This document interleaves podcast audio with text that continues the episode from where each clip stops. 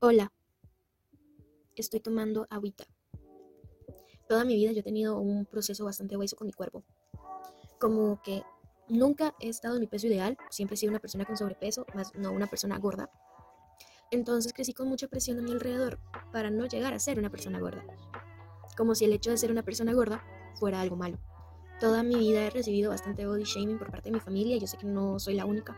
Yo creo que las familias son el principal foco de body shaming hacia el cuerpo de una mujer. Y hablo desde el cuerpo de una mujer porque es el cuerpo que habito, en el cual me siento identificada. Y, y, pues sí, durante mi infancia y mi adolescencia recibía comentarios bastante violentos. Y luego al entrar a la carrera tenía el típico, usted ya está muy gorda, cuide su cuerpo y su apariencia porque nadie contrata a una actriz gorda. Y quiero recalcar que eh, yo nunca he sido una persona gorda, siempre he estado como en la balanza del privilegio de una persona VIP no flaca ni delgada, porque tampoco he sido una persona flaca y delgada, pero ahí, en el medio, pues. Hay complicaciones reales que una persona gorda ha vivido y que yo no, entonces no me siento en el derecho de hablar sobre esas, solo estoy hablando desde mi experiencia y desde lo que yo he vivido. Mi mamá es una persona gorda y ya lo tiene asumido, teniendo en cuenta que antes sí era un problema porque hacia estas personas hay mucha violencia y más mucha violencia desde la ignorancia, y ojo que no hablo de la ignorancia como algo malo, sino que siempre se ha interiorizado que la apariencia es muy importante y que eso es válida si tu cuerpo es aceptado. Y ya de por sí eso está súper mal. Siempre fui la amiga del cuerpo más grande, de la apariencia más grande y con la mamá gorda, lo cual crecí con comentarios eh, de familiares en donde me decían, si usted no se quiere ver como su mamá, cuídese, como si el verse como ella fuera algo denigrante. Y eso no es así. Entonces yo me pongo a pensar en que a la Pamela que le dijeron eso era una Pamela bastante vulnerable en un proceso de desarrollo en construcción, en donde su identidad aún no estaba forjada y en donde absolutamente toda opinión externa iba a calar más allá de sus oídos. Ojalá yo fuera la mitad de lo que es mi mamá. Una vez me dijeron, digna hija de tu mamá sos. Qué dicha, porque qué mujerón tengo yo por mamá. Y eso es otro tema, porque hablar de mis mujeres es algo que me encanta, porque las admiro de aquí al infinito y más allá y de vuelta pasitos de caracol. Por esta vez quiero hablar de algo que últimamente me está como calando un toquecillo más fuerte. Nunca me he sentido cómoda haciendo ejercicio. Siempre me he sentido como una persona pesada, torpe, que se ve tonta ejercitándose, que su cuerpo mm, no es agilidoso como para hacer esas cosas. Y es muy irónico porque mi carrera, pues estudio teatro, estudio artes dramáticas y llevo corporal. Este, tuve profesores, porque todos mis profes fueron profesores bastante chivas y siempre me apoyaron un montón. Pero sí es verdad que de mi peso me complicaba ciertas vainas. Y también me lo decían, digamos.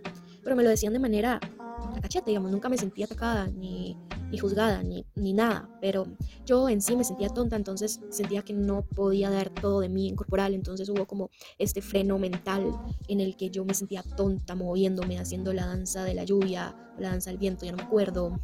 O entrenando, calentando, haciendo los animalitos de cuerpo 3 y 4. Entonces, yo no pude avanzar. Hubo un tiempo en donde iba a acroyoga y yo me sentía torpe, me sentía tonta, sentía que era un peso que no debería darle a mi base. Entonces, me puse después de base y en realidad soy una base muy buena. Soy una base muy sólida con bracitos muy débiles, pero una base muy sólida de piernas. Entonces me alejé de absolutamente todo ejercicio. Y mi cuerpo, mientras adelgaza muy rápido, también engorda muy rápido y anda ahí en esa vaina, ¿verdad? No lo entiendo, no lo entiendo. Pero X. Claramente por pandemia mi cuerpo cambió un montón y creo que hasta este momento puedo hablar de mi cuerpo y de los cambios que ha sufrido sin sentirme culpable. Y creo que este es un tema bastante fuerte porque di, claramente la pandemia y la cuarentena y el aislamiento nos hizo di, pausar. Queramos o no, pausamos, nuestra vida pausó y al pausar nuestro cuerpo va a cambiar porque viene otra rutina, vienen otras vainas, vienen otros estrés y de una u otra forma nuestro cuerpo lo resiente. Y claramente, mi cuerpo lo resintió subiendo de peso. Yo no quiero saber cuánto peso. Dejé la balanza y los números hace mucho tiempo, entonces yo no sé en cuánto estoy ahorita, cuánto he subido de marzo del año pasado ahorita. Veo fotos y claramente el cambio es notorio, pero estoy tratando de llevarlo de una forma más empática y compasiva y cuidarme. Eh, tomando agüita, comiendo mejor, tratando de ejercitar mi cuerpo, que ahí viene otro punto. En enero de este año empecé a ir a telas y a yoga porque quería empezar a moverme, ya que el año pasado de verdad yo no hice nada. O sea, yo no hice nada. Así que escojamos algo que me haga sentir bien, que me haga sentir cómoda y que me divierta, porque yo no soy como de hacer ejercicios funcionales o cosas así, porque soy malísima, o sea, soy malísima. Así que escogí telas, yo dije, mae, en este momento no voy a pensar en que lo que necesito es adelgazar, quiero divertirme, quiero ir a mover mi cuerpo, quiero sentir que estoy sudando, quiero ir a, estirar, porque hace mucho no he estirado mi cuerpo, quiero sentir mi cuerpo agilidoso, y pensé que telas iba a ser una buena opción. Y entonces entré a este lugar, que es un lugar maravilloso, Jardín Corporal, aquí en Cartago. la gente es preciosa, el ambiente es lindísimo, una se siente apoyada y acuerpada. Sin embargo, mis pedidos son mentales, completamente mentales. Y especialmente este año ha sido un año duro. Volví a la casa de mi mamá, lo cual implica un montón de otras cosas, ¿verdad? Quizás ser más consciente de la realidad familiar, cosa que quizá yo viviendo en San Pedro podía oír un poco de eso adrede, aunque fuera un poco y suena, suene un poco este, egoísta, era algo que mi salud mental eh, necesitaba y que mi psicóloga en ese momento me había recomendado de una u otra forma. Y um, ya ahora no puedo huir, ya ahora no tengo forma de huirle a la realidad. Entonces, em, enfrentarme a este año ha sido, güey, soy complejo, chicos. Creo que hace mucho tiempo no me sentía tan sola, tan aislada de la realidad, pero a la vez con los pies en ella. No, no sé si me explico, pero ha sido un año fuerte. Entonces mi proceso con las telas ha sido también muy inestable, porque cuando yo ya no la doy, eh, no puedo hacer nada y dejo de ir porque me siento culpable por hacer ejercicio, porque no quiero levantarme temprano, porque quiero quedarme en mi cama. Han pasado cosas chivísimas este año. Empecé a estudiar orientación, que siento que para los objetivos que tenía hace mucho tiempo, este es el camino correcto para llegar a cumplirlos.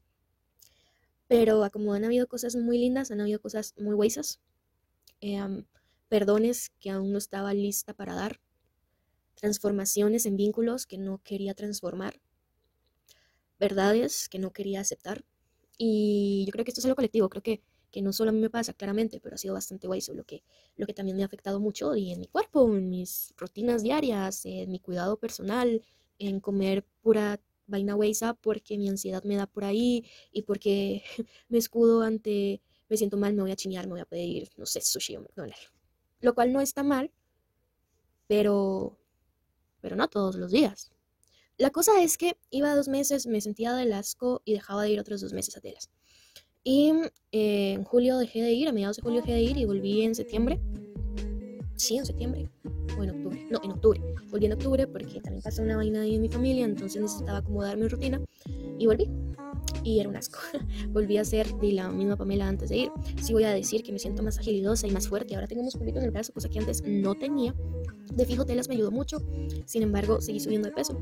Empecé a estancarme mucho en la práctica y empecé a compararme mucho. Lo curioso es que estas comparaciones no me las hacía con gente que iba también a este lugar, con gente que llevaba el proceso conmigo. Me comparaba con otras personas, con otras personas que con su cuerpo eran súper agilidosas y yo me sentía en la papa. Entonces el objetivo de telas se me fue, se me nubló. Ya no era el que yo tenía al inicio, que era chingar mi cuerpo, el moverme. Y ahora estaba siendo súper violenta conmigo, estaba teniendo pensamientos bastante huesos y groseros, estaba siendo muy injusta con mi proceso. Y creo que lo voy a dejar.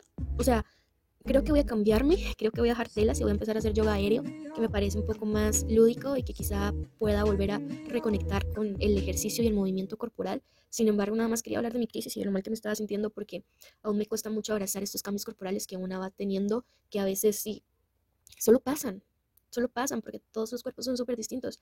Y el interiorizar realmente, no solo de la boca para afuera, que mi valor no está en mi físico, que mi valor va más allá de eso, que, mis miedos y mis inseguridades no son más grandes que la calidad de persona que soy yo y todo lo que puedo aportarle a la vida y a la gente de mi alrededor y a la gente que voy a conocer en un futuro. Y um, siento que me fui por las ramas. Ya llevo 12 minutos grabando y, no sé, siento que, que, he hablado mucho y he dicho poco. Pero um, quería desahogarme porque esto es una idea que vengo teniendo desde hace mucho, en el que ya no estaba disfrutando algo que al principio sí estaba disfrutando porque ahora estoy siendo violenta conmigo y eso no es bonito, eso no es justo. Mi cuerpo tiene un valor increíble y un montón de vainas alrededor que, que no merecen la comparación, no merecen el descuido, no merecen la violencia, merecen puro amorcito, más allá de su apariencia, más allá de su forma, más allá de lo que sea. Y, y nada, de nuevo, estoy hablando de mi experiencia. Si quieren corregirme algo, están abiertas las puertas, porque aquí estamos aprendiendo todos. Y sí, Básicamente era eso. Gracias por, por este espacio en donde puedo simplemente ser. Y en realidad solo estoy esperando que llegue el minuto 14 porque detesto que las vainas queden ahí como el 13. Detesto el número 13. Yo no sé por qué detesto tanto el número 13. Pero bueno, que estén muy bien. Chaito, el este QM.